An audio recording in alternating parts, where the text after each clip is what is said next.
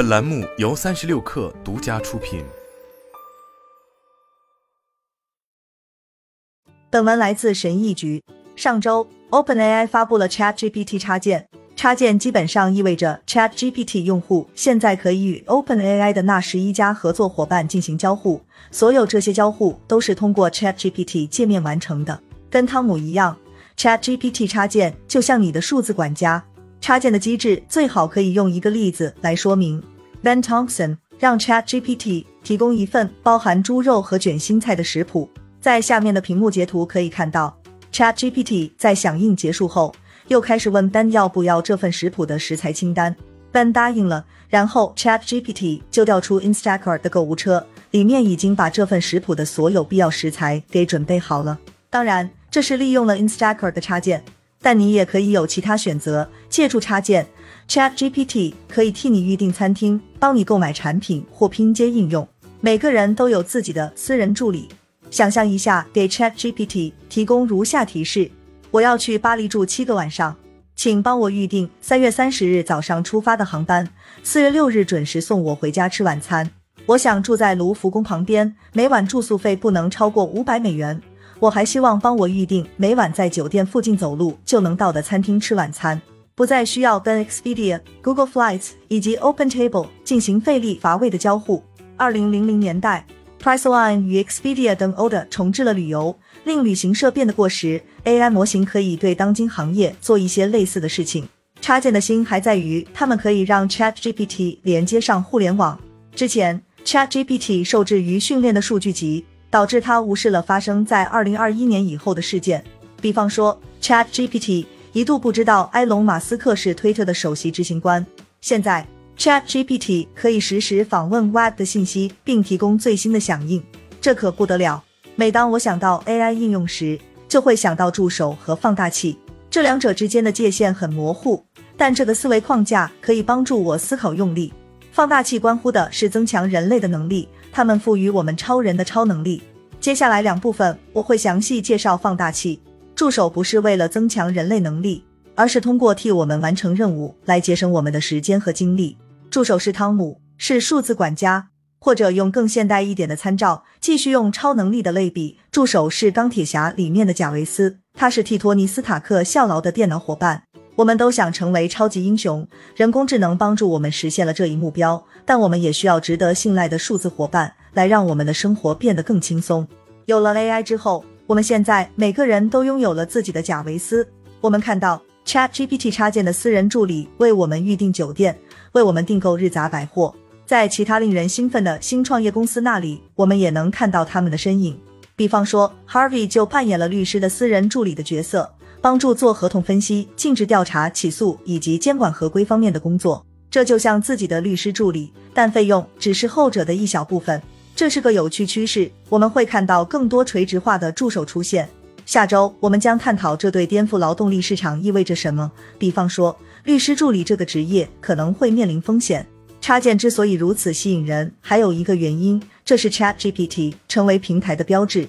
很快可能会有成千上万的公司跑来与 OpenAI 合作。本周，Patty McCormick 与 Ben Thompson 对未来可能的样子提出了一些很好的想法。很多聪明人把这个新兴平台比作苹果的应用商店。关于未来可能会如何展开的一些想法，ChatGPT 刚推出时。我以为它的增长会受到分发的限制，Chat GPT 甚至都没有 APP，用户是通过 Web 来访问这一工具的。但这显然并没有阻碍 Chat GPT 成为史上增长最快的产品，只用了两个月时间就收获了一亿用户。看看我的 TikTok 就知道了，上面的动态消息展示了 Chat GPT 对主流的吸引力，一个接一个的视频，一条接一条的评论。大家在谈如何用 Chat GPT 做作业、制定课程计划、撰写电子邮件，这已经成为现象，而且经过的验证。让我感到惊讶的是，Chat GPT 正在成为一个新的接口，插件巩固了这一点。我原以为既有的发行渠道会是赢家，比方说，月活用户有七点五亿的 Snap 将 Chat GPT 集成到其自己的 My AI 功能里，但结果是，大家通过 Chat GPT 本身与各个企业互动，观察企业。会如何适应这一新现实，将是一件很有趣的事情。二零零零年代，当谷歌搜索了占据市场主导地位时，企业开始利用 SEO 关键字来优化自己的网站。当 Instagram 在二零一零年代占据主导地位时，企业通过研究 Instagram 上面展示的照片来优化自己的咖啡馆、餐馆和酒店。到了二零二零年代，当每家公司都需要确保自己吸收了生成式 AI 时，会发生什么？当用户只需要给 ChatGPT 发条命令，帮我打车，我要去机场时，Uber 又该如何与 Lyft 争夺乘客？在过去，用户一般是直接访问网站的。或者通过下载使用 APP 的，现在视插件将被如何应用？ChatGPT 可能会变成用户与这些网站和 APP 交互的接口，插件距离变革用户体验仅一步之遥。如果我是手头有 Chrome 的谷歌或控制着应用商店的苹果的话，我会非常认真的思考下一步该怎么办。在思考人工智能的崛起时，比尔盖茨解释说，他一生当中有两次技术体验是决定性的。第一次出现在一九八零年，那是盖茨首次用上了图形用户界面。GUI 是你我与计算机的交互方式，指针、图标、窗口、滚动条，以及屏幕上我们都习以为常的菜单。但现在很难想象，在 GUI 出现之前，你得输入 C 提示符才能与计算机交互。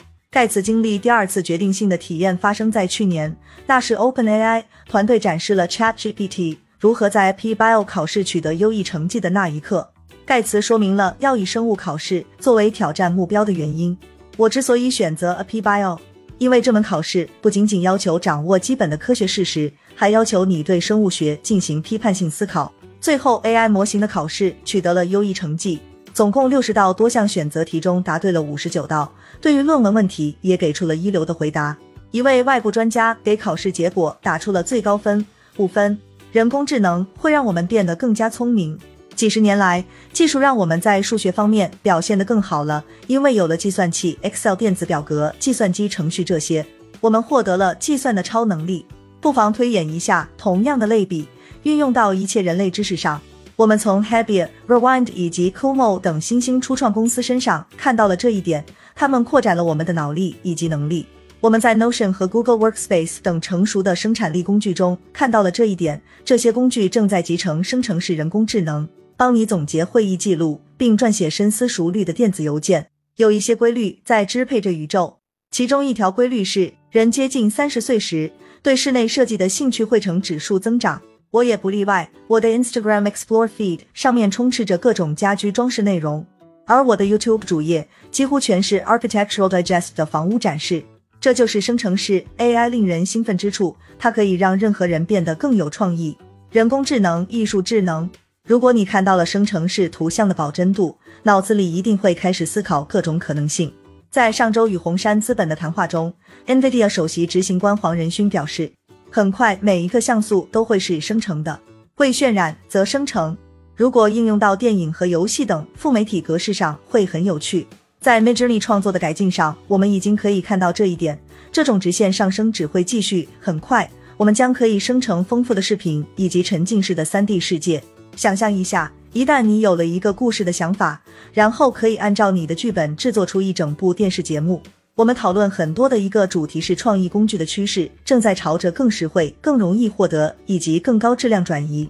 生成式人工智能可以让任何人都可以成为制片人，当然，这可能会对就业产生重大影响，这一点我们以后再谈。当然。关于 AI 的创造性，会有一些反乌托邦元素。到了什么时候，人工智能就不再能够增强我们的创造力，并开始对我们的创造力产生负面影响？但人工智能无疑证明了它的创造力已经达到了人类的水平。